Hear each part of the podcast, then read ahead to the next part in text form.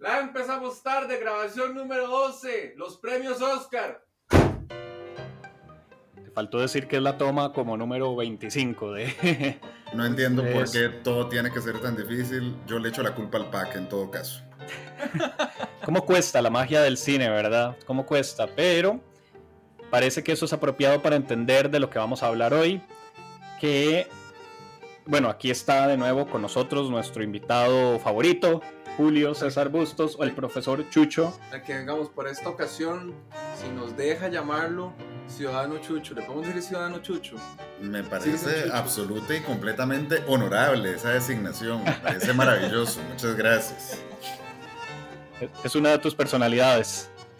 Sí, esperemos que no como el ciudadano Kane en algunas cosas, pero bueno, vamos a dejarlo ahí.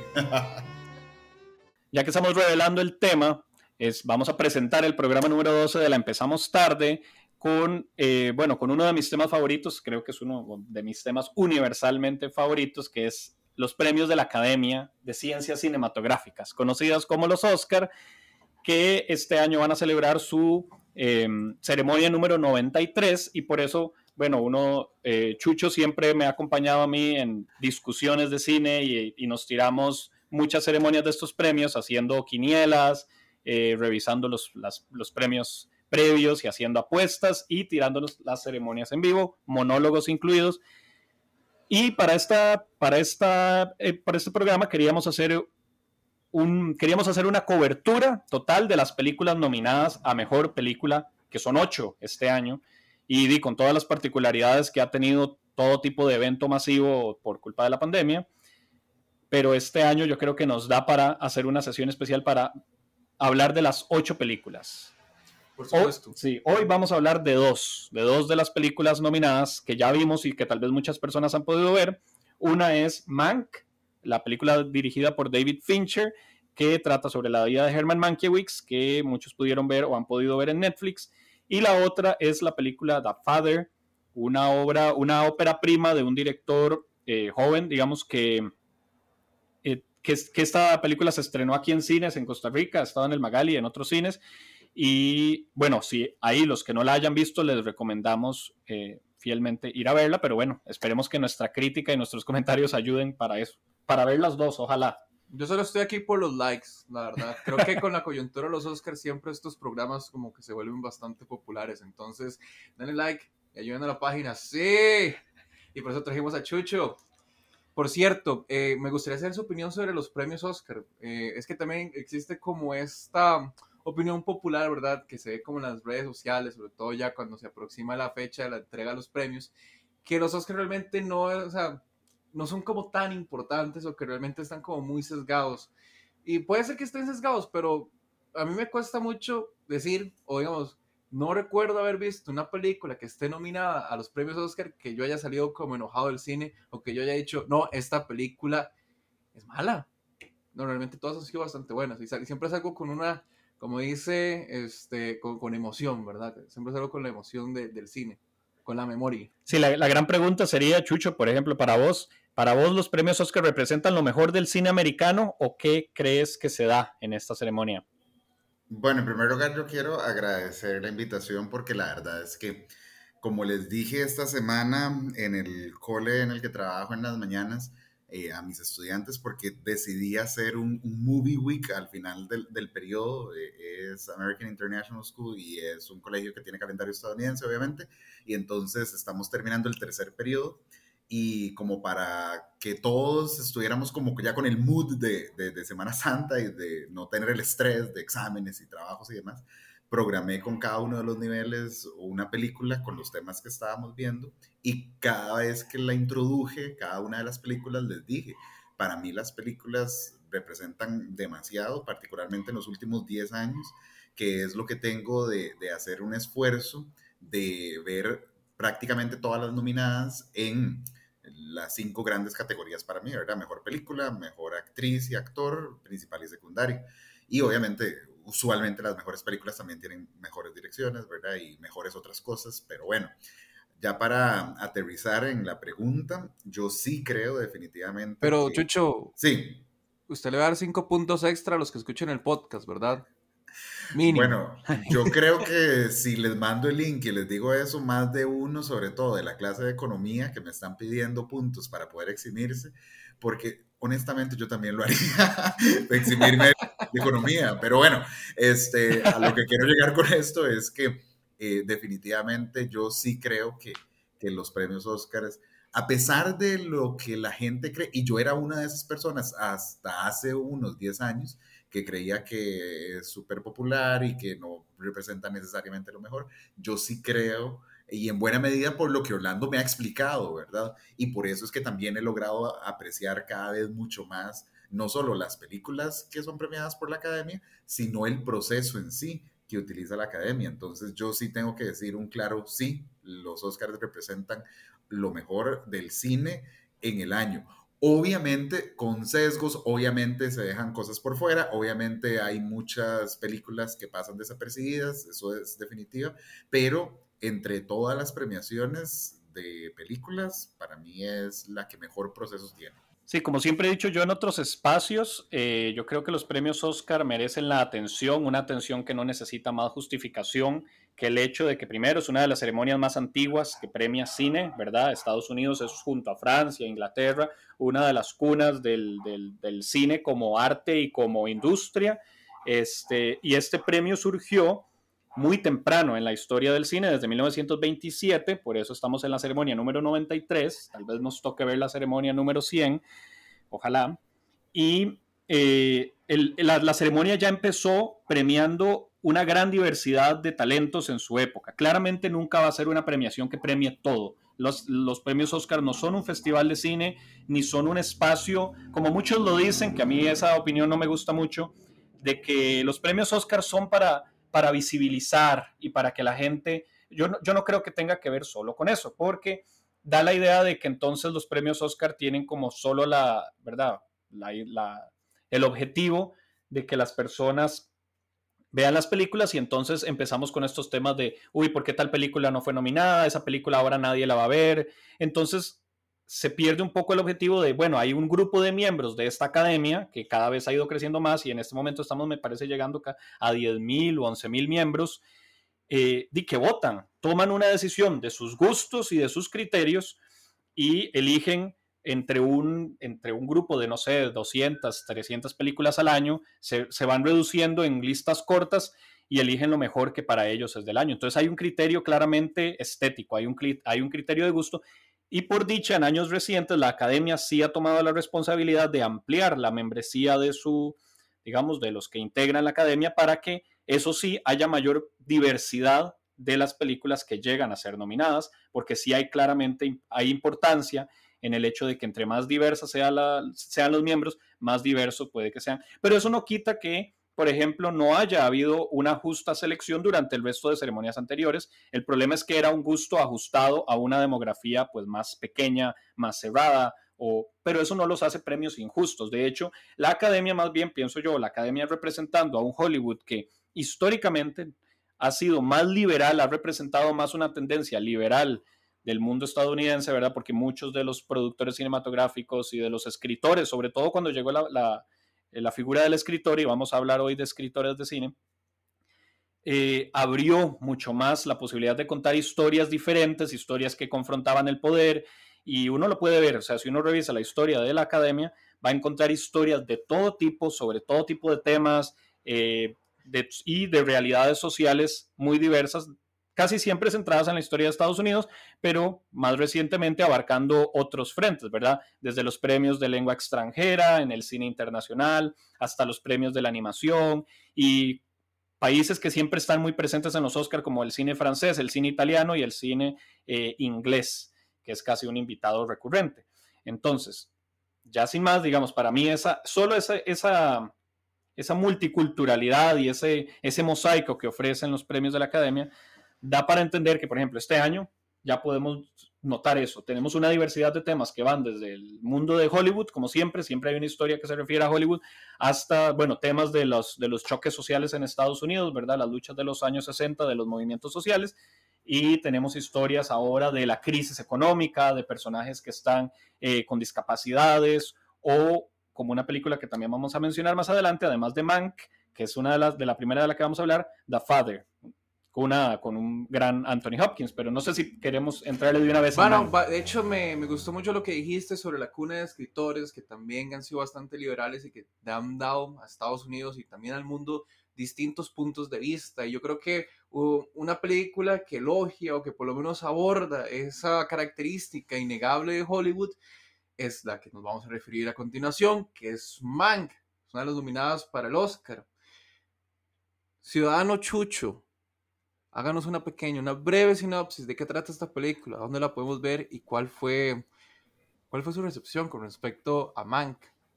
Bueno, lo primero que tengo que decir es que yo le agradezco enormemente a Orlando que me haya dicho antes de ver Mank tenés que ver Citizen Kane porque pues es una de esas películas que uno sabe que existe y honestamente mi afición por el cine es bastante reciente, entonces tengo que ir como para atrás para, para ver muchos de los grandes clásicos. Hay grandes clásicos que aún no he visto, eh, hay algunos que, que, tengo que ver pronto porque, como les estaba contando, por ejemplo, he estado eh, con el tema de la guerra civil y entonces me puse a ver un montón de, de películas que hay sobre la guerra civil y aparentemente una de las más importantes es Lo que el viento se llevó, todavía no la he visto, pero creo que me va a costar mucho digerirla porque es de 1939, ¿verdad? Entonces no sé qué, qué voy escándalo. A Qué escándalo que no la hayas visto.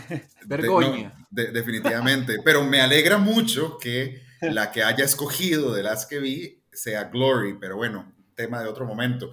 Este, el punto es que por dicha Orlando me recomendó que viera Citizen Kane antes y entonces yo dije, ok, mente abierta, vamos a ver una película de hace demasiado tiempo, 80 años, creo que más, y eh, pude ver Ciudadano Kane y yo dije que es esta vara que trasciende el tiempo y el espacio, o sea, perfectamente es una película que, que si yo no hubiera sabido cuándo la hubieran hecho, no me parece tan lejana en, en muchos aspectos de producción cinematográfico, de guion, de historia.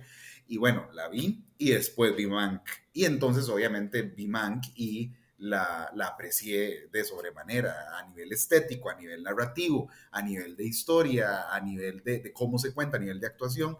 Y entonces, ¿qué es Mank? En síntesis, para introducir, como me pidió Andrés, básicamente es la historia de creación de un escritor de la época, de los 30 y de los 40, contextualizada en el momento, en blanco y negro, sobre no solamente el guion de, de, Ciudadano Kane, sino de todo lo que pasaba en los principios de, de, Hollywood, contextualizado a la parte económica, social y política. Entonces, pues definitivamente eso me llamó muchísimo la atención y me gustó bastante. Sí, eh, también quería señalar, yo, yo cuando la vi, eh, me di cuenta varias veces después de un segundo visionado que hice que la película tiene una una parte crucial que se da al puro inicio de la película, que es la cortina de entrada y que nos ubica espacialmente con varios referentes. Es una película sobre la creación de Ciudadano Kane, sobre Orson Welles como una figura eh, que llegó como un joven talento y prodigio, pero también la película nos ubica, nos ubica un año antes de que salga Ciudadano Kane en el proceso en el que se escribe, ¿verdad? Eh, eh, escrita por este por Herman Mankiewicz, era un, un, guionista, pero que también era dramaturgo, que era crítico eh, de periodismo cultural y así, eh, que, bueno, hay mucha referencia a los creadores judíos que llegaron a Estados Unidos a dominar la gran cultura de estudios cinematográficos, como son el estudio de Warner y los estudios de MGM, que de hecho los, los ponen mucho como enemigos, ¿verdad?, durante la película, y nos cuentan en flashback, en modo flashback, una historia que es muy importante, que es la transición que hubo eh, del cine entre la llegada del sonido en 1927 a una serie de cambios tecnológicos, por ejemplo, la llegada del color más adelante con la producción de Blancanieves, con la, la revolución de lo que el viento se llevó y de El Mago de Oz, y la llegada después de lo que se dice al inicio de la película es la llegada de los escritores, cuál es el rol que cumplen los escritores al aparecer el sonido en el cine. Y en los 30 son cruciales para entender eso. Cómo, cómo empiezan a surgir las estrellas que antes eran nadie, las estrellas no, era lo que se llamaba el Studio System, que después pasó a llamarse el Star System cuando ya aparecieron las estrellas como las conocemos hoy, ¿verdad? Los dioses de la actuación y todo eso. Pero antes eran los, los estudios, eran los que controlaban la vida y todo lo que sucedía alrededor del cine, pero en, los 30 se empieza a cambiar un poco la balanza. Y uno de los elementos desestabilizadores, además de, los, de las estrellas, es la llegada de estos escritores que tienen que empezar a contar con diálogos, con referencias, con dobles sentidos. Ya no es solo este cine teatral que, que, era nada más poner la cámara y ver actores como en en perfil, ¿verdad? Desplazándose entre espacios, como se ve, por ejemplo, no sé, en Chaplin y en las comedias de ese momento o en las historias de vaqueros, sino que ahora hay profundidad, hay profundidad no solo a nivel de, tecnología, o sea, con cámaras, con, sino que ahora hay profundidad de personajes. Yo creo que, digamos, eh, para abonar a lo que vos estás diciendo, creo que la industria cinematográfica estaba cambiando a tal punto que querían probar cosas nuevas y estaban dispuestos a hacer lo que fuera. Entonces ahí es la apuesta del estudio RKO para traerse a, eh, a Orson Welles, ¿verdad? Que Orson Welles en 1938, en, 31 de octubre de 1938 es cuando hace la famosa treta, ¿verdad? La Guerra de los Mundos y empieza a hacer ese fake news masivo y en New Jersey casi todo el mundo se mata, se muere el susto y el 31 de diciembre él da una conferencia de prensa, ¿verdad? En Nueva York dice, bueno, y perdón, la verdad es que no sabía que esto iba a generar tanto, pero es que la verdad es que no me lo esperaba. Pero era eso, ese tipo de narrativa, eso de hacerlo tan creíble, ¿verdad? Digamos, contar una historia en radio que la gente se lo creyera y generara tanto impacto que eso trajo al estudio arqueo de decirle, mire, nosotros le vamos a dar a usted, usted tiene 24 años, usted es un chamaco, usted no dio a la universidad siquiera, usted pasó o sea, su, su, vida en Dublín haciendo teatro y así, pero en este momento le vamos a dar toda la plata, toda la libertad creativa para que usted haga la película que usted le dé la gana sobre el tema que usted le dé la gana. Y lo primero que hace Orson Welles es, ok, quiero Mankiewicz, quiero Mank. Y así comienza la película, con este, y me encanta porque ponen a este Orson Welles, no lo ponen, no sale tanto en la película, pero cada vez que sale tiene un impacto tan fuerte, ¿verdad? Es como una figura este, mítica, ¿verdad? pero este, nada más tiene 24 años, ¿verdad? Entonces es algo que me llama poderosamente la atención. Y además tenemos... Ajá. No, no, yo quiero aportar que me gusta mucho la forma en la que se cuenta la película en el sentido de que va y vuelve en muchísimo tiempo, a lo largo de más o menos 10 años, ¿verdad? Y que además lo hace, o sea, el hecho de que como lo hayan estructurado sea así, digamos que, que, tal vez no sea tan innovador, pero lo hace a uno estar absolutamente pendiente de lo que está pasando para ir armando las piezas del, rompecabezas, ¿verdad? Entonces, esa parte me, me, gusta muchísimo. Sí, aquí definitivamente hay un rompecabezas que es, que es importante, digamos, desde de la narración, porque se quiere, hay una emulación, digamos, de, de intentar mostrar un poco lo que, cómo es Citizen Kane, mostrarlo en la vida de estos personajes. Eh, hay, hay un intento de que la película sea un espejo de la realidad o demostrar de cómo Ciudadano Kane se nutrió tanto de la vida de personajes reales, porque en esa época la historia del cine sí tenía que ver mucho con el chisme que había detrás. Y Ciudadano Kane se convierte en una de las películas más famosas de la historia, muchos la catalogan la mejor de la historia, por además no solo ser una película narrativamente compleja, sino que es una película que desafía al poder en ese momento de, su propio submundo, ¿verdad? Es una crítica de Hollywood a Hollywood, ya cuando uno la ve, o de el mundo de los medios, ¿verdad? Del mundo del cine, criticando a otros medios, y de, y de que muestra o, muestra un microcosmos que es el mundo del cine, el mundo de las historias, el mundo donde se fabrican los sueños, como lo mencionan una, una y otra vez,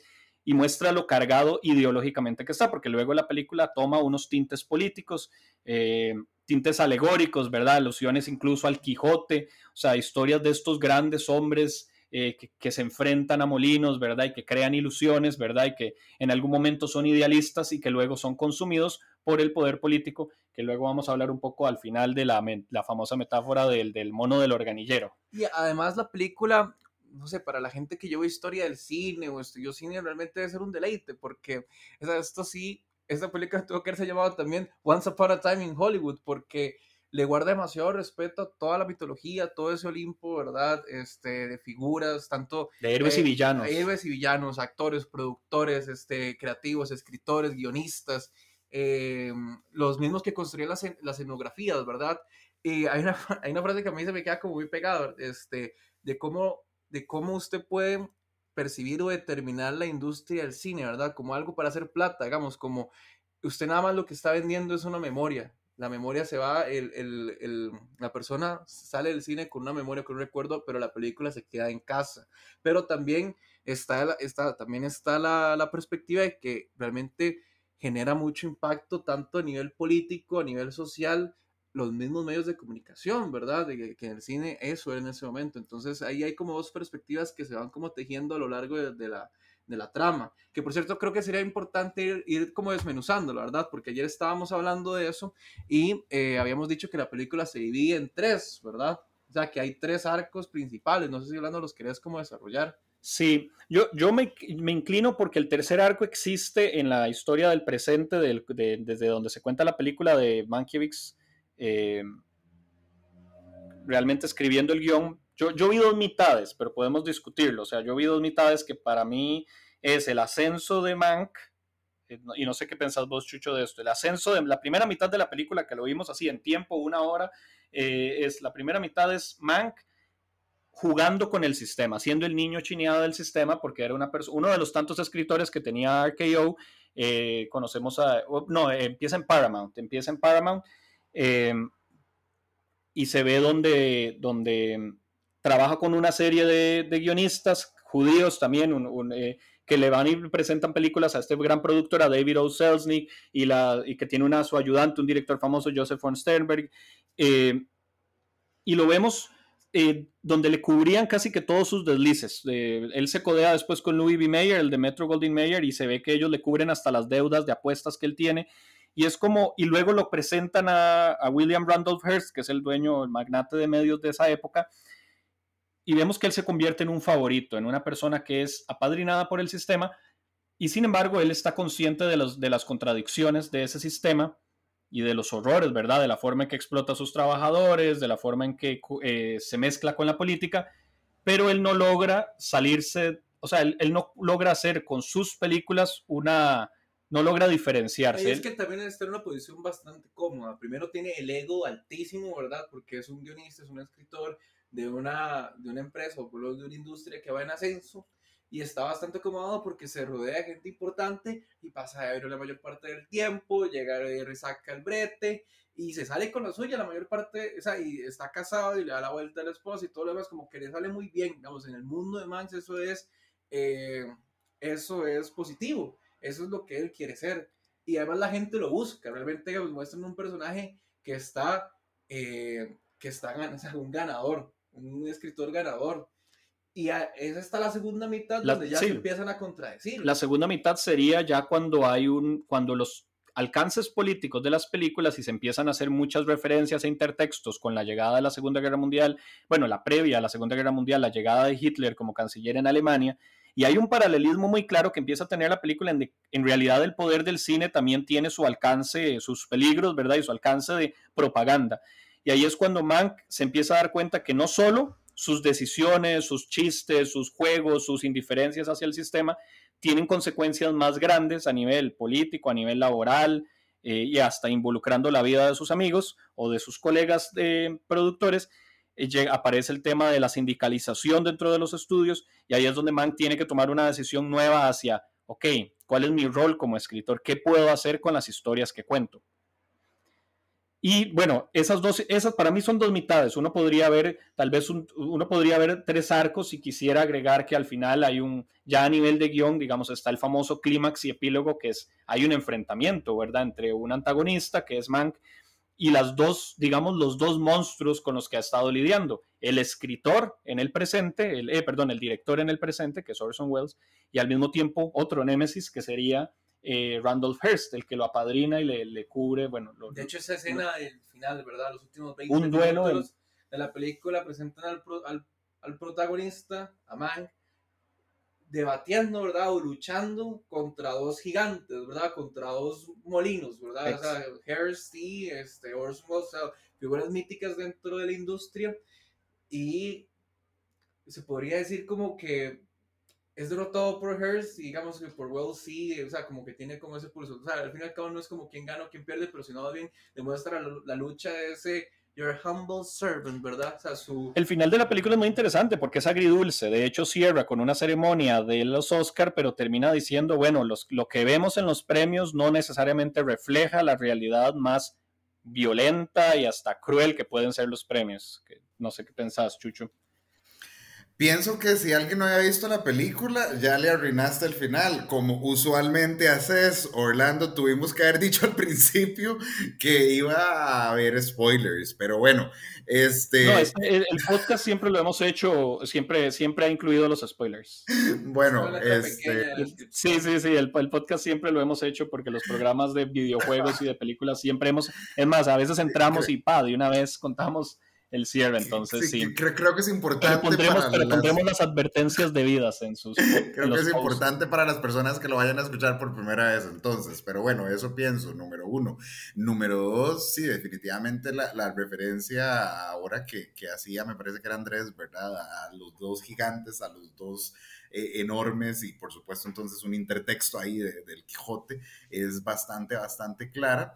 Y lo otro que quería comentar es obviamente la parte política, ¿verdad? O sea, por mi formación y por mi afición, yo, aunque no quiera, termino pensando en eso y me encanta cómo Mank logra reflejar que el miedo al comunismo y el miedo a la izquierda o a las ideas de, izquierda en general no es un invento de la Guerra Fría, ¿verdad? Viene desde el propio nacimiento, digamos, de la Revolución Rusa y así muchísimos presidentes en Estados Unidos han ganado elecciones y con ese tema en, la década de los 30 precisamente, ¿verdad? Se, se logra visualizar esa Estados Unidos de la preguerra de la Segunda Guerra Mundial y esa, ese miedo, por supuesto, que hay a, la izquierda, al sindicalismo, a los derechos y garantías sociales en general, pero también comienzan a, a visualizarse las alianzas que muchas veces la gente quiere olvidar que hubo con los fascismos y particularmente con el ascenso de los totalitarismos entre 1933 y 1939 y que logra muy bien visualizarse e, en una película como Mank, ¿verdad? Entonces eso a mí me parece no solamente absolutamente rescatable, sino absolutamente necesario, porque mucha gente cree que es algo como de la Guerra Fría o que es algo actual, pero esto viene a 100 años, ¿verdad? ¿Qué pensás de, la, de, dos temas que se mencionan eh, específicos que me gustaría tal vez que contextualizaras un poco? Bueno, hay un duelo entre el Partido Demócrata y el Partido Republicano, pero con un candidato que era abiertamente socialista, que era el que mencionan eh, como a la mitad de la película, es todo el tema de la candidatura de Upton Sinclair, ¿verdad? Creo que es a gobernador o a alcalde, no a gobernador de California, creo que es, contra Frank Merriam. Eh, y contextualizar como eso, como e, es, es, interesante saber que en Estados Unidos en esa época los candidatos socialistas tenían, ¿verdad?, una voz y hasta competían en elecciones muy diferente a como es ahora, que casi que se camuflan y tienen que llamarse medio moderados y centristas. Aquí un candidato abiertamente socialista, ¿verdad?, desafiaba el sistema y movió a todo el aparato cinematográfico en su contra. Eh, y, de, y, de, producción, no solo de, de cine, sino de medios, de radio y de periódicos. Y la otra parte es también que se señala también como un peligro al mismo Franklin Roosevelt, ¿verdad?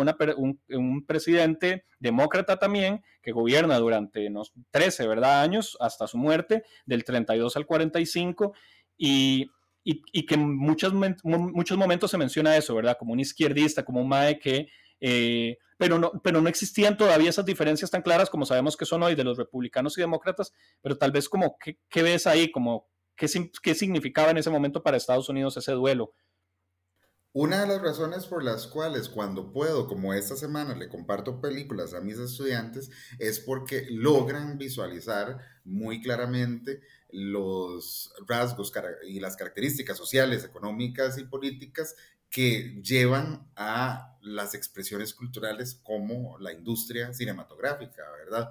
Entonces, hay que tener muy claro que, que es un proceso que no es lineal, sino que es más simbiótico, ¿verdad? Es decir, eh, cuidado y no también pasa que la industria cinematográfica entonces también mueve mucho de la, de la parte política y eso se refleja muy bien en, en, en Mank, ¿verdad? Con esto que estás diciendo de, este candidato, que obviamente las, las, grandes empresas cinematográficas empezaron a meter un, un montón de plata o para apoyar o fortalecer en cuanto a, a derechos y garantías sociales, insisto, o para meter miedo para meter miedo y eso también me lleva a que tenemos que tener claro que un estado como California, independientemente de que sea hace 90 años, es muy diverso y no es un, un, bastión absoluto y completamente uniforme, demócrata, liberal, en donde todo el mundo va a apoyar las ideas más progresistas, ¿verdad? No, por supuesto que también hay mucha plata que se mueve con mucho miedo a la izquierda, al comunismo, y desde entonces y hasta la actualidad eso se da y se refleja muy bien. En cuanto a lo que decías de, de Franklin Roosevelt, por supuesto que, que, hay que tener claro que, que bueno, fue un, presidente que, que, llega en 1932 a intentar hacer algo, porque durante cuatro años la política del el presidente anterior Hoover fue la crisis se va a resolver sola, ¿verdad? Y la crisis se convirtió en la Gran Depresión del 29-33 y efectivamente Roosevelt llega a inyectarle dinero a la economía, ¿verdad? Porque solo así se resuelven las grandes crisis económicas.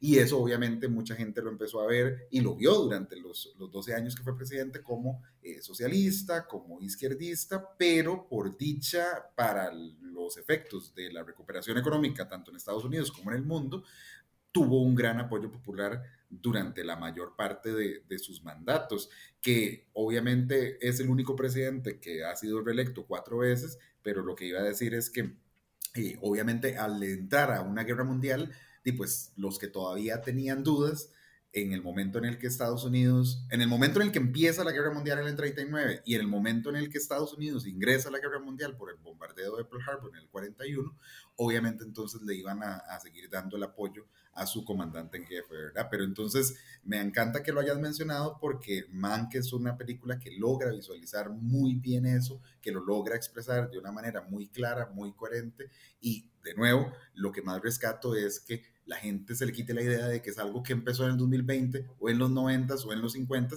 sino que viene de, de la propia revolución rusa del 17 al 19, ¿verdad?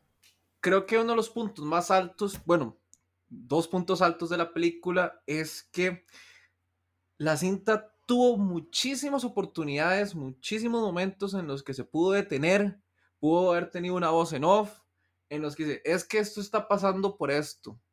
Porque a veces sí, o sea, yo creo que la película a veces merece un segundo visionado como para poder comprenderla agarrar toda la pulpa, ¿verdad? De, de Mank. Y la otra, que para mí la conclusión, ¿verdad? O por lo menos la moraleja que trata de dejar eh, Mank, es que como un hombre, un escritor, ¿verdad? Asume el entorno en el que vive, porque vemos la primera mitad, que es el ascenso, ¿verdad? Que es en la época de oro de Mank, que él está como adormecido, él simplemente está en un estado etélico constantemente las 24 horas y, simple, y simplemente ignora todas las cosas que están pasando a su alrededor. Y en la segunda mitad, y eh, la transición entre la, o sea, entre la primera y la segunda es el momento en el que se muestra a, a Sinclair. Se, se, se, se, le ve de espaldas, ¿verdad? Se le ve de espaldas y se ve que está la depresión. Incluso se muestra este, un ex empleado del estudio Metro Golden Mayer que le pide plata a Mank y Mank, este, me encanta esa escena. Y ahí como que se da cuenta, ¿verdad? Se, empieza a dar cuenta sobre, la, sobre las desigualdades que hay, sobre eh, realmente que él tiene como eh, él puede hacer algo. Y la película va avanzando y al final, este, sí, Mank asume, ¿verdad? Asume como su responsabilidad, asume como su cuota, o más bien asume el contexto en el que se encuentra escribiendo Ciudadano Kane. Y más aún, más, más importante aún, asumiendo el crédito, asumiendo el crédito, porque aquí les quiero hacer la pregunta, ¿por qué ustedes creen que Mank asume el crédito al final? ¿Por un asunto de ego? ¿Por un asunto de ego? Es decir, es que yo quiero salir aquí porque es lo mejor que he hecho, que he escrito, o por un asunto de decir, es que me, o sea, eh, quiero que mi nombre esté aquí porque, digamos, esto es algo importante, digamos, esto es una crítica importante, esto es el, el golpe, este es el golpe la barbilla que yo siempre le quise dar a un mae como Hearst. Este soy yo. Y jamás, jamás lo pude haber hecho un chamaco de 24 años, por más prodigio que sea. Sí, yo, yo defenderé el punto que, que al inicio, bueno, que otro tema político es la aparición de los sindicatos, que hasta el día de hoy los sindicatos de, de, cada una de las ramas de la producción cinematográfica en Estados Unidos son muy poderosos, tienen sus propias premiaciones aparte y casi siempre esas premiaciones son las que definen al Oscar, es decir, lo, cómo premian los productores, cómo premian los directores de arte, de, de foto, ¿verdad? De, de sonido, de música y de editores y de escritores. Y todo eso le, le muestro una fuerza porque el gran tema es que los, eh, en esta película se ve la forma en que los escritores se van asociando, se van y le piden a Mank, únase a nosotros, pero también tenemos a los estudios diciéndole a Mank, eh, done, done para esta campaña, done para el estudio, y yo creo que se muestra el, el, el giro histórico que sufre el cine cuando los escritores empiezan a decir, eh, es que voy a explicar esto que también es histórico. Antes las películas ni siquiera salían, los créditos, por ejemplo, salían al inicio, no salían al final como ahora. Y no siempre, o sea, al puro inicio, estoy hablando entre los 20 y los 30, no, no era común que el nombre del director fuera el que apareciera al final, ni siquiera el nombre de sus actores. A veces los actores aparecían en pequeñito al inicio. Eh, y lo común era que saliera el nombre del estudio. Entonces siempre se decía, esta, la nueva película de MGM, la nueva película de Paramount, la nueva película de RKO o de Universal o de Warner. Entonces no era común que los artistas tomaran el crédito de sus historias.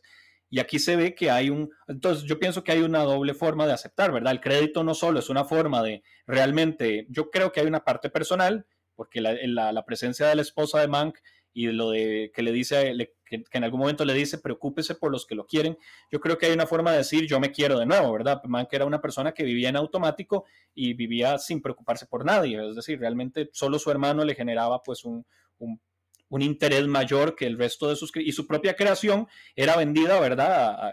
De nuevo, como él solo era el mono que creaba ilusiones para, y, y del que nadie podía, era la estrella de un circo, digamos, y al final no, cuando alguien toma crédito de su obra, deja de ser un simple mono maromero, deja de ser un simple efecto y pasa a ser un artista de verdad. Entonces yo creo que hay esa toma de, conciencia y también hay una toma de conciencia gremial, es decir, una toma de conciencia de yo soy parte de un grupo de trabajadores de los que nunca, o sea, los que apoyaba en secreto, pero de los que nunca me había tomado voz y él al final toma esa, esa doble responsabilidad. Me parece que es muy importante que lo haga y además lo hacen público, ¿verdad? Después en su, en su discurso aceptando el Oscar también hay como una burla de que en realidad Orson Welles participó poco o nada en la creación de esa historia. Sí, nada más así como una conclusión, me gustaría como que, que Ciudadano Chucho y vos también dijeran como su interpretación de la metáfora del mono organillero, ¿verdad? ¿Cómo viste esa escena, Julio?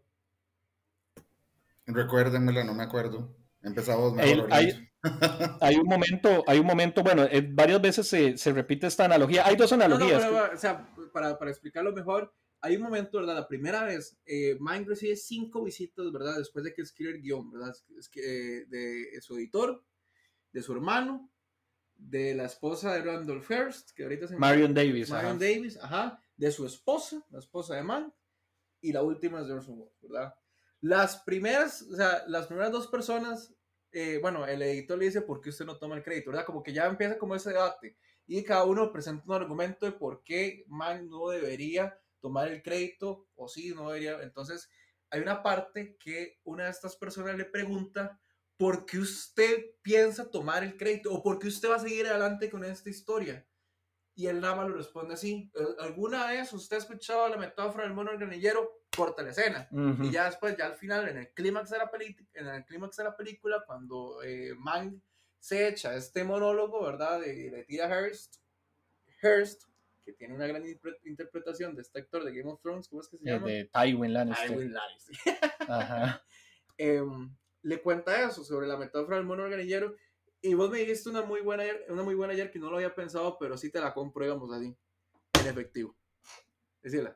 La de, ah, bueno, sí, una, o sea, la primera, bueno, pues me voy a adelantar entonces sí con esa, con la, con la idea de que la, la metáfora del, del, mono de teatro es que el, el, enfrentamiento final no es como uno lo creería, no es el duelo entre Mank diciéndole todas las verdades a Hearst y Hearst respondiendo con una furia, ¿verdad? Y echándolo y castigándolo, sino que de hecho Hearst el, el, millonario, que es el que está en el centro de toda esta historia, un poco anónimo, pero que es el protagonista en secreto de la historia de Ciudadano Kane, en mi opinión, termina siendo revelado como una persona, Mank lo dice, termina siendo revelado como un idealista que pudo ser como Mank en una época, un, una persona con poder, con capacidad de, de mover los hilos a través de los medios a favor de una buena causa, pero que terminó sucumbiendo a un poder de más arriba, a un poder que él dice, yo también fui el mono organillero de alguien y no nos queda más que seguir tocando.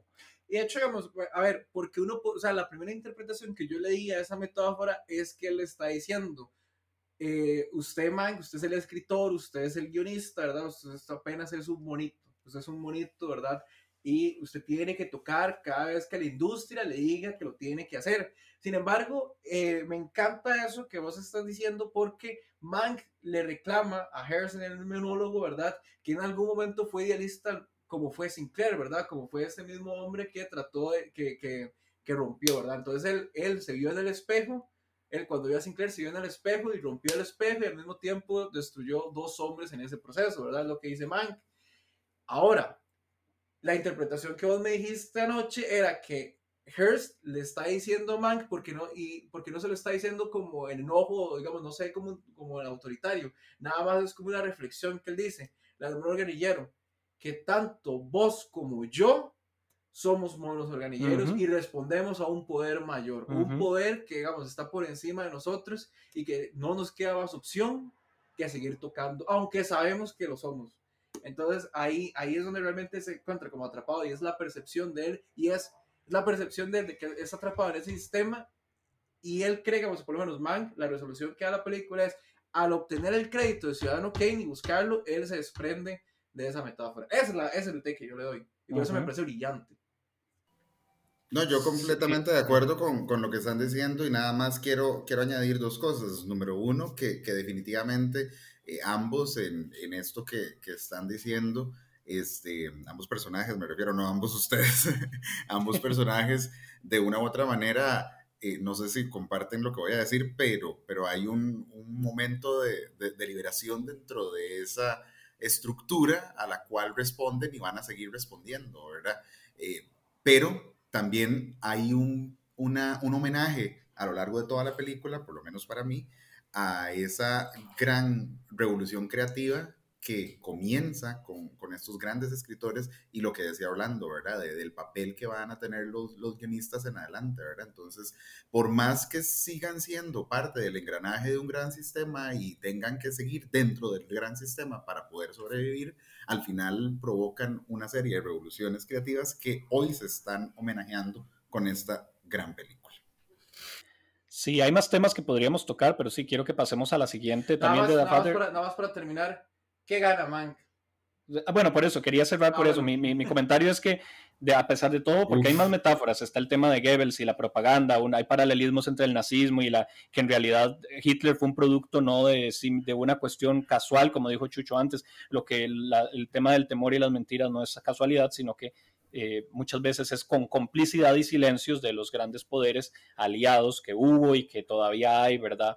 Para que surjan figuras de miedo y temor pero eso en el contenido podemos sacarle más, pero quería señalar, rescatar las partes técnicas y artísticas de la película, que, que, insisto, eso se puede tocar en más espacios, pero destacar la fotografía y la dirección de arte, que para mí eh, no creo que los gane porque hay buena competencia, pero entre la dirección de arte, la, música de los de, Trent Reznor, ¿verdad? Y de Atticus Ross, y el, Trent Reznor es el, cantante de Nine Inch Nails, ¿verdad? Y que que es como... Que es uno de los preferidos de, Fincher, que ya ha trabajado con él en varias películas como Social Network y, y que podría tener, o sea, que premios técnicos para mí serían reconocidos. No creo que gane ni en la categoría de actor, que está nominado Gary Oldman, ni en la categoría de actriz secundaria o película. Amanda Seyfried. Seyfried, y, y, ojalá, tal, tal vez en guion, en guion original, porque el guion es escrito por el, fue escrito por el papá de David Fincher, Jack Fincher, que ya murió, y sería un premio póstumo a, un guion que fue creado en los noventas este, y que Fincher se decidió a grabarlo hasta ahora.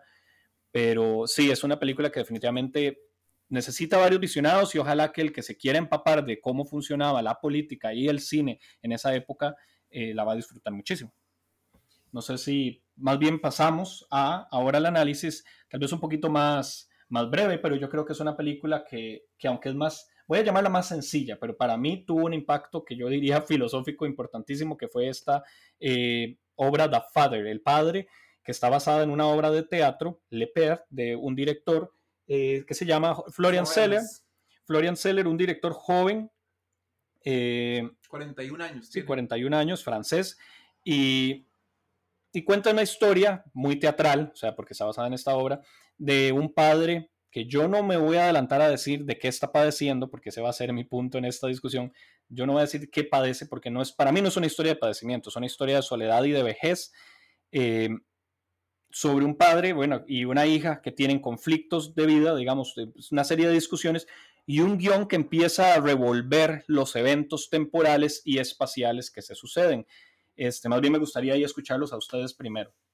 Sí, bueno, la película trata eh, de este señor Anthony Hopkins que tiene una enfermedad, porque eso sí le deja claro a la película desde el minuto uno que tiene una enfermedad que eh, se vuelve senil, ¿verdad? O sea, poco a poco se va volviendo más senil y es la relación que tiene él con la hija y qué es lo que tienen que hacer, ¿verdad?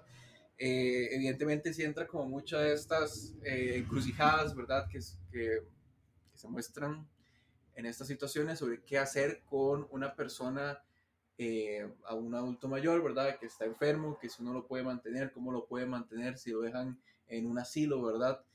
Y, pero lo, el take de la película, o digamos, el punto alto de la película es que la mayor parte de la historia se cuenta a través de la persona que está enferma. Por lo tanto, nosotros podemos ver, podemos ver este, cómo, cómo la misma enfermedad lo hace dudar de lo que es real y lo que es mentira, ¿verdad? De las mismas este, locuras o alucinaciones que tiene. Entonces creo que ahí es donde realmente está este, el punto alto de la película.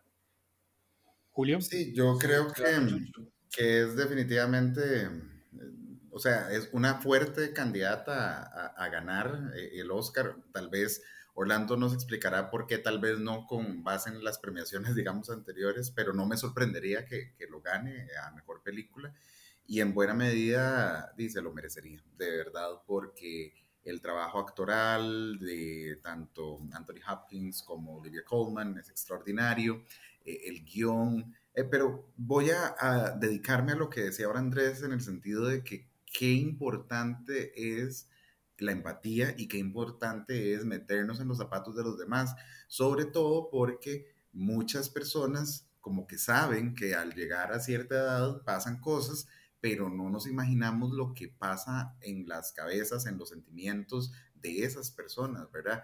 Y si nosotros llegamos a, esa edad y nos pasa eso, pues este tipo de películas no solamente nos hace pensar un poco en función de, nosotros mismos, sino en los que todavía tenemos la dicha de tener a, nuestros abuelos y a nuestros papás, este, y que podemos llegar perfectamente a, a, ser la hija, digamos, o el hijo de, de una persona que, que, tiene alguna particularidad, como dijo Orlando, a mí me parece que algo que es maravilloso de la película es que nunca dice explícitamente qué es lo que tiene y tal vez al final es, es parte del mensaje que da, ¿verdad? Pero bueno, la película para mí es extraordinaria. Yo le decía a Orlando que, que el viernes que la fui a ver al, al cine, me pareció maravilloso desde el principio hasta el final, la parte de la paleta de colores que utiliza, la, cinematografía, la selección de los movimientos de cámaras en momentos específicos, la sensación de vacío, eso me parece que es súper poderoso.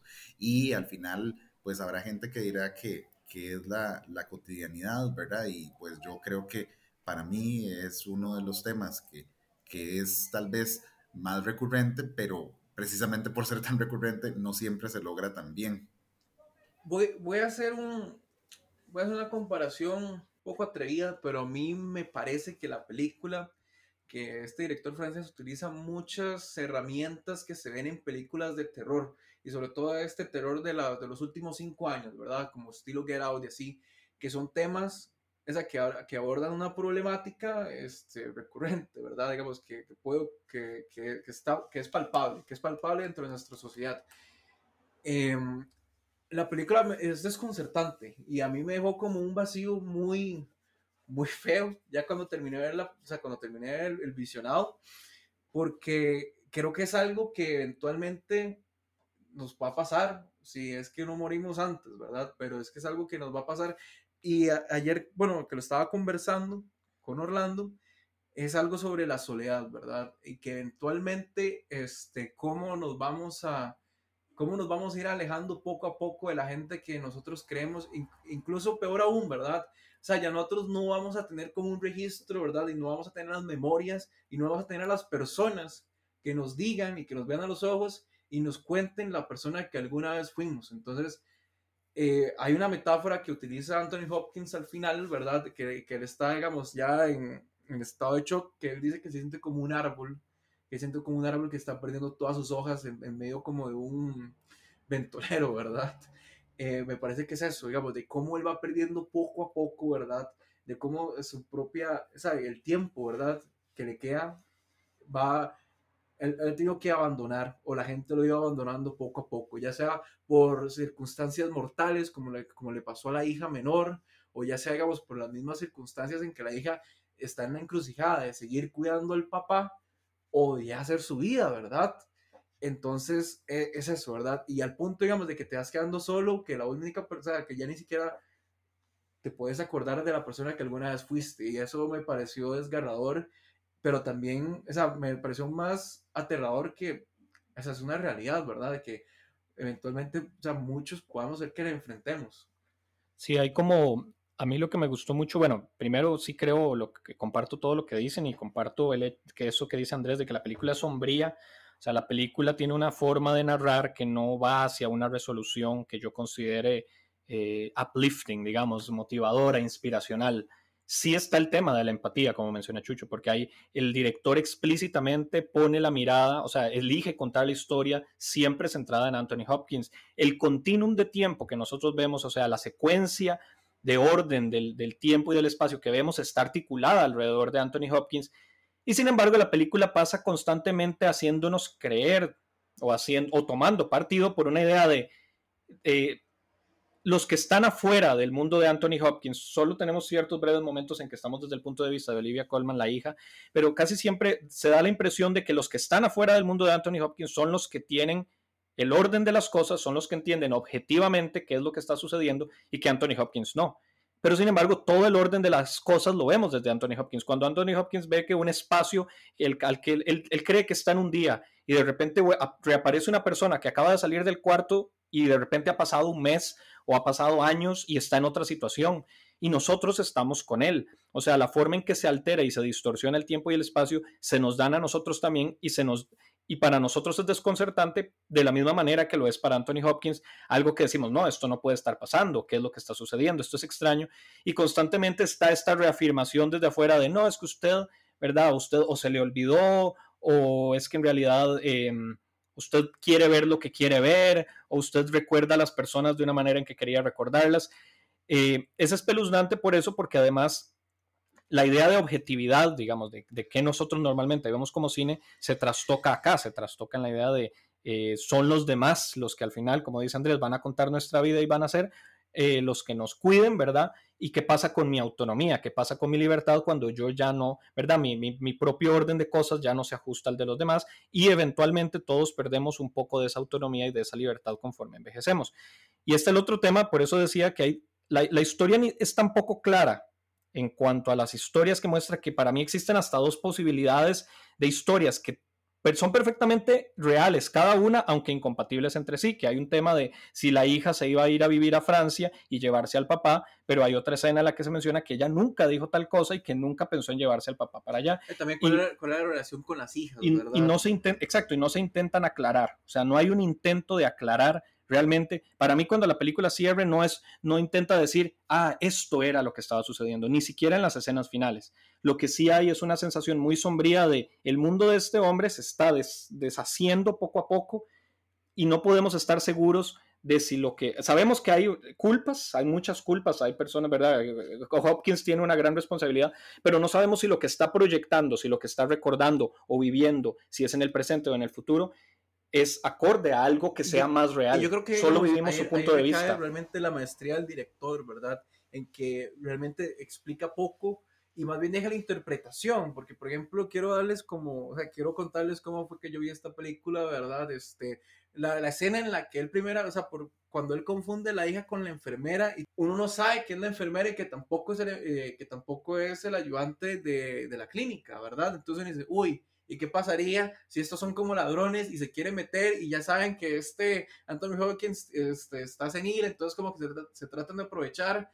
O cuando le presentan como a la enfermera, o de, uy, no, lo más seguro, él tiene como un historial con, el hija, con la hija y lo va a usar también, porque, o sea, no lo dicen, pero como que dan pistas de la persona que, que fue, ¿verdad? Anthony Hopkins. Entonces creo que eh, como que el el espectador puede como empezar a crear como sus propias historias mientras está viendo la película. Y, realmente como que eh, al final todo el largometraje a mí me dejó muy confundido, digamos, como que yo realmente no sabía eh, quién era esa persona al final. Sí, pero qué, digamos, qué tipo de persona era antes de estar enfermo, ¿verdad?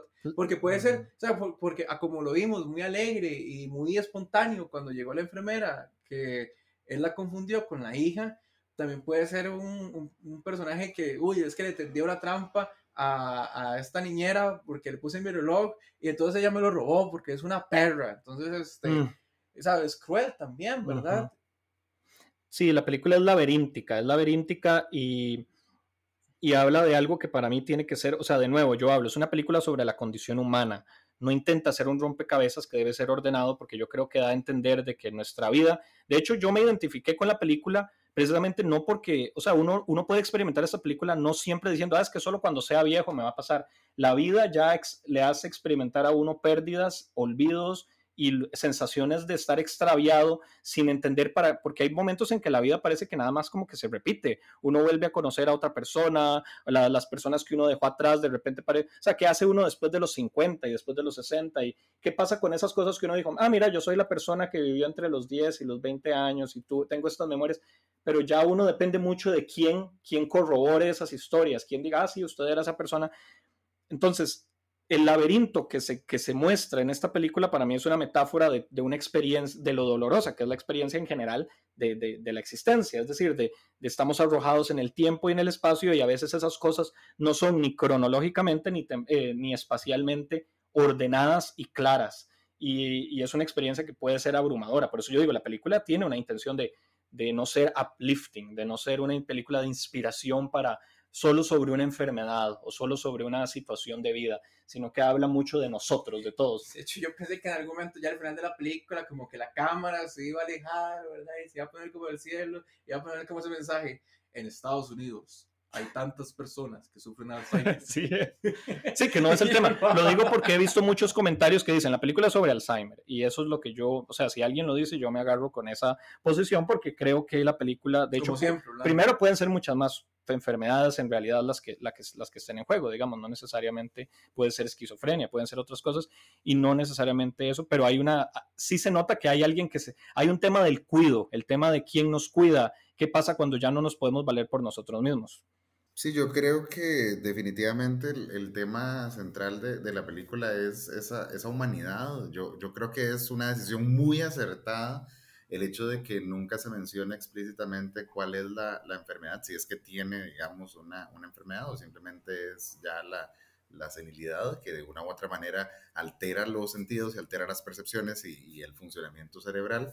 Y por lo tanto creo que la película hace un excelente trabajo en visualizar eh, esa condición humana, como bien vos lo decís, ¿verdad? Desde, desde que uno va creciendo y, se va dando cuenta que, como dice el personaje Anthony Hopkins en el, eh, en el monólogo casi al final, que se va deshojando, ¿verdad? Como un árbol que, que, se va deshojando y no, uno no puede hacer nada, ¿verdad? Y es una impotencia, una frustración impresionante. Yo quería también apuntar a la musicalización, que me parece que es uno de los grandes fuertes en, muchísimos sentidos y que ayuda a todo lo que decía ahora Andrés, ¿verdad? De que, de que es una película eh, sombría y bueno, que vos también apoyabas, ¿verdad? Este, eh, es, es, una musicalización que, que ayuda a, contar la historia de, de, una manera no, digamos, exagerada en, muchos sentidos o melodramática, ¿verdad? Sino que, que, la musicalización es uno de los grandes fuertes que permite que, que la historia fluya y que no llegue a, a esos excesos que, que, pueden llegar a ser muy cansados en, en, este tipo de películas. Entonces ahí se ve muy bien el trabajo de la dirección, ahí se ve muy bien eh, el trabajo del equipo y por eso es que creo que independientemente de lo que las otras, las otras premiaciones puedan decir, The Father siempre va a ser una, una posible gran candidata a ganar el Oscar a, Mejor Película. Y bueno, habrá que, que ver que, cómo se desarrolla, pero es que de verdad la película es una, es una majestuosidad de principio a fin en todo lo que habíamos hablado. Sí, mejor actor. Usted lo ve a Anthony Hopkins. Que diera una sorpresa a Anthony Levanta la Hopkins. estatuilla. Es, sería casi uno de sus últimos papeles, ¿verdad? Relevantes y que lo podría hacer, bueno, digo yo, puede que viva 100 años. Él también estuvo pero- en, en Two Popes y no me acuerdo si él estuvo Él estuvo nominado, Estuvo sí. nominado también, ¿verdad? Estuvo nominado. Ese sí, el último. Pero ha tenido un levantón porque tuvo una época en que ya no estaba haciendo papeles tan relevantes, digamos, en películas pequeñas, sobre hay una del Rito, que es sobre un exorcista y cosas así, pero en unas de las comedias de Woody Allen también ha salido, ¿verdad? Y, pero ahora está haciendo papeles que, que lo ponen, a- o sea, son papeles que son muy retadores, ¿verdad? O sea, está hablando de cosas que además esos mismos actores deben experimentar ellos o sus amigos o sus familiares, ¿verdad? Entonces, a veces hablamos, Chucho, no sé, de lo que, de si un actor es- tiene más mérito para actuar un papel que es totalmente diferente a él o un papel que más bien él lo debe conocer a la perfección o debe conocer algo Sí, de la experiencia de la yo vejez. quiero destacar el gran trabajo actoral que hace Anthony Hopkins, precisamente porque si uno compara este trabajo con el de tan solo hace un poquito más de un año que era The Two Popes, uno nota dos personajes completamente diferentes, ¿verdad? No es eh, algún trabajo que, que no resulta, digamos, difícil, o sea, es que más bien precisamente por la etapa de la vida en la que está, tanto personal como, como profesional, Anthony Hopkins, es que yo le, le aplaudo todavía más el gran trabajo actoral, porque, ¿verdad? No es lo mismo ser un chichoso y, y ser, ¿verdad? Un- representar un, un actor chichoso a ser una persona adulta mayor, un actor adulto mayor, y como vos estás diciendo en este momento, ¿verdad? La posibilidad muy clara de, de que esto lo, lo puede estar viviendo él o lo puede estar visualizando y entonces todavía le imprime una dificultad mayor. Entonces, no sé todavía, yo todavía no tengo claro quiénes son los favoritos para el Oscar en cada una de las categorías, porque ahora que hablábamos de Mank, Mank es la película que tiene más nominaciones, me parece, ¿verdad? Tiene 10 Diez. nominaciones. 10, creo Y que- qué ahuevado, por lo que decía Orlando ahora, que no termine con una sola, porque yo Puede ser creo que le pase la de Ciudadano Kane. No, la de. Ah, bueno, sí, Ciudadano Kane, sí, que se lleve solo que, una. que tuvo como nueve u ocho y solo ganó uno, que fue mejor guion. De ¿A qué hecho, que la gane no- mejor guion esta, verdad? Que la gane. Me gustaría que Man ganara mejor guion y creo que hay un duelo. Estas dos películas son importantes y tal vez. pero yo creo que no está nominada para mejor guion. Ah, Yo creo que no está nominada. Mank para mejor guion. no Mank, está sí, el papá de Jack Fincher, él está nominado póstumamente. El papá de David Fincher está nominado a guion original. Mm, Pero eh, ahí la favorita para ganar es una de la que vamos a hablar después, que se llama Promising Young Woman. Eh, porque fue la que ganó en los premios de, de guiones ahora, de los, de los gremios de guionistas. Pero yo pienso que Mank, si hubiera ahí como de esas cuestiones como de homenajes, ¿verdad? Que a veces los Oscars, sí, yo siempre defiendo esto en los Oscars, los Oscars siempre premian algo, es decir, incluso la nominación ya es un premio, pero las películas en una ceremonia hay siempre como 25 premios, muchas películas, hay, siempre va a haber una que se va asignada, para mí eso no es una deshonra, porque tener 10 nominaciones ya habla de ser una de las películas relevantes del año, pero siempre es como eso, como bueno, tal película se llevó este premio que fue lo que destacó más y será, o tal vez sea por lo que será recordada. Yo más bien me apuntaría que el verdadero duelo de estas dos películas de las que hablamos hoy, Mank y The Father, está en la dirección de arte. Mank es una de las mejores reproducciones de época que yo he visto, o sea, una de las formas de representar un Hollywood interno, externo, porque de hecho el cine, como se grababa tanto en exteriores por la luz, tiene un papel protagonista la luz en Mank, la, iluminación y todo, pero el, espacio para mí es lo que le da como un, destacado aporte al cine, ¿verdad? Y, y resalta mucho, nos, nos, ¿cómo se dice? Nos sumerge en su universo. Y por el otro lado estaba Father, en el que el espacio cumple una función narrativa, es decir, aporta la historia y se convierte casi que en un personaje, un espacio que constantemente cambia con la mente, se supone, o con el punto de vista del espectador o con la mente del protagonista. Entonces, esa es mi apuesta. O sea, yo me encantaría ver ese duelo porque si ninguna de estas dos películas se lleva a dirección de arte, más bien eso sí sería una decepción para mí. Pero ojalá una, ojalá se lo pudieran llevar las dos que hubieran tendría, empate. tendría que ver las otras películas, pero hay que reconocer que también Gary Oldman se echa todo el peso de Mank encima. Y son dos duelos actorales también muy buenos, aunque ahí no, no son los favoritos en la categoría, pero puede haber una sorpresa vamos a, bueno, vamos a concluir entonces con estos porque creo que hay que guardar espacio para poder hablar de las próximas dos películas la próxima semana, ¿verdad? Es que yo mañana tengo que trabajar, ¿verdad? Sí. me tengo que ir.